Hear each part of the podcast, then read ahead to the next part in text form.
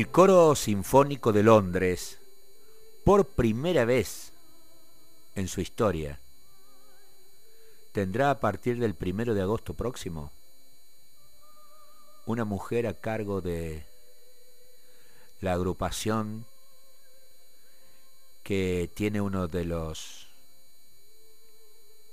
de los niveles de excelencia más importantes en el mundo. Tendrá una directora. Y esa directora es argentina. Se llama Mariana Rosas. Y accedí a la información porque ¿quién me lo advirtió? Nuestra columnista de género, Patricia Mesio. Patricia, buen día, ¿cómo va? Hola Jorge, buenos días para todos.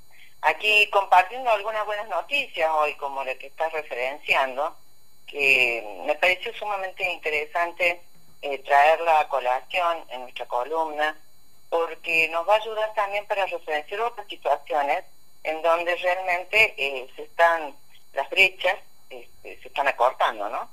Efectivamente, efectivamente, porque, porque si no todos, eh, aparentemente todos o, casi todas las informaciones aparecen como reclamos, pero hay un avance en relación a este eh, al trabajo, al esfuerzo de las mujeres, ¿verdad? Totalmente, por eso bueno, estoy como trayendo buenas noticias, porque eh, justamente Mariana Rosa, que es cordobesa, y es la primera mujer en ejercer un cargo en, tan prestigioso eh, coro, ¿no? O sea, la Orquesta Sinfónica de Londres, y una mujer de una sencillez y una realidad absoluta, que se mudó al Reino Unido en el 2018, desde la Argentina, ¿no? Y bueno, y allí hizo toda su carrera, y bueno, ahora la han nombrado, ¿no es cierto?, para suceder a su anterior este, director, lo cual para nosotros es un orgullo, indudablemente, porque incluso agradece su formación, ¿no? A la formación que ha recibido. Y bueno, ella asume como directora del Coro Sinfónico de Londres. Em, por otro lado, te quería comentar que nuestra querida amiga, compañera Viviana Barato, me acerca el otro día, sin saber, estábamos abordando esta situación, la argentina Celeste Saulo, y es la primera ah. mujer elegida secretaria general de la Organización Meteorológica Mundial. Esta sería la primera mujer en asumir eh, en una organización que es a la vanguardia de las iniciativas que son internacionales con el tema del cambio climático y los fenómenos meteorológicos. Nosotros lo estamos abordando desde esta perspectiva, donde ella manifiesta cuál es su ambición, conducir hacia un escenario donde las voces de todos sean escuchadas, ¿no? Y me resultó también interesante, Jorge, porque fíjate, ella dice que es casada, una mujer eh, que tiene dos hijos, sus actividades favoritas son cocinar para la familia, bailar ritmos latinos, le apasiona la música, disfruta de la lectura y el cine. Es decir, esto de poder ejercer todas estas facetas, estos aspectos, ¿no? Eh, más multifacéticos y poder combinarlos eh, me pareció interesante esta referencia que ella hace, ¿no? Eh, más allá de tener una carrera eh, muy, muy sostenida para, el lugar donde está. Con lo cual, estás poniendo dos ejemplos, Patricia, con lo cual estás poniendo dos ejemplos paradigmáticos en cuanto a al esfuerzo de las mujeres por, por romper aquello que en más de una oportunidad eh, nos has traído a la memoria, que es el techo de cristal para las mujeres. Claro, exactamente. Y que logran, y que logran lugares de preponderancia a nivel internacional. Y fíjate que absolutamente, y esto de poder eh, tener una vida plena, ¿no? Desde, todos los puntos de vista, ¿no? Eh, por eso referencié su, lo personal de ella también. Eh, ahora, eh, hay un tema que es importante también tenerlo en cuenta, ¿no?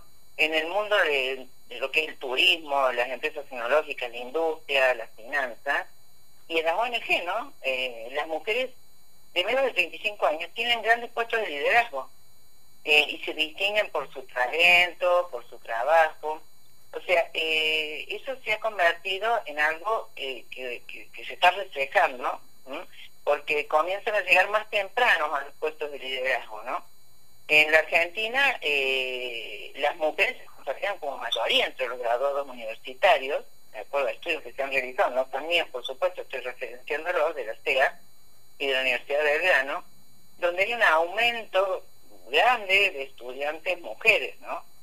Y otra investigación que presentaron es que las compañías, por ejemplo, tienen un 30%, que las que tienen 30% de mujeres líderes, consiguen un aumento del 15% en la rentabilidad. Mira vos, pero estás planteando, eh, abuelo de pájaro, este, pienso, estás planteando que eh, la importancia de la participación de la mujer en los eh, sectores de liderazgo eh, es, es, muy importante y es cada vez más importante en la sociedad civil que en el Estado. Tal cual. Fíjate, eh, te referencio algo. Paula Costo, 31 años. Es una, hay varios ejemplos, pero tomé este para, por el tema de la tecnología, ¿no?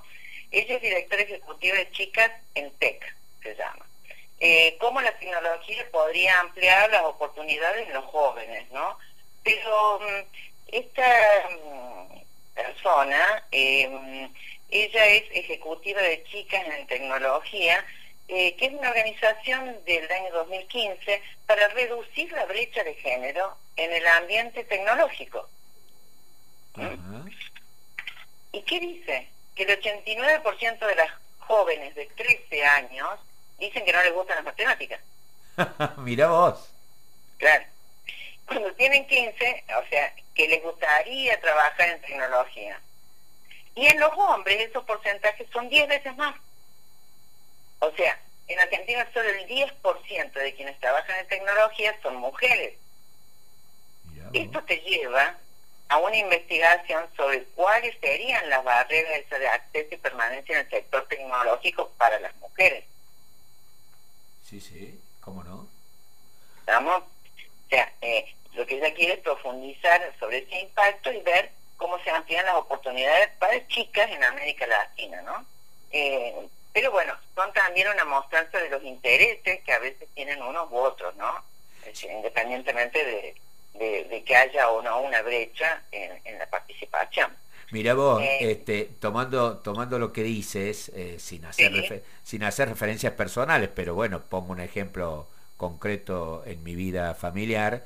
Mi hija, mi hija con tres hijos, eh, es este, una excelente informática que trabaja ah, desde, desde su casa en una empresa como Globan y, y, logra en, en, este, en esta materia de, nuevas tecnologías eh, una participación eh, importante, con lo cual lo que hace referencia a esa organización viene bien en relación a cómo las mujeres van eh, cada vez teniendo mayor participación, ¿no?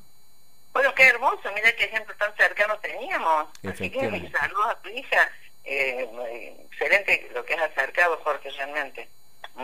Este, por eso te digo, es decir, esto, a mí me gustaría un poco eh, reflexionar sobre esta situación y estos ejemplos, porque pueden ser modelos, a veces faltan ciertos modelos o no, o no los vemos, pueden ser paradigmas, ¿no es cierto?, eh, a los que uno puede caminar con entusiasmo, con motivación, ¿no? Mira, eh, yo te quiero, Simón de Beauvoir dijo, mediante el trabajo ha sido como la mujer ha podido franquear la distancia que la separa del hombre. El trabajo es lo único que puede garantizarle una libertad completa, decía. Y cuando te referencié, en este caso que lo tenía, el caso de Celeste Saulo, resultó sumamente interesante cómo ella este, no ponía la contraposición ¿no? de la vida familiar, de desarrollo personal, con la vida profesional. Es decir, que se puede.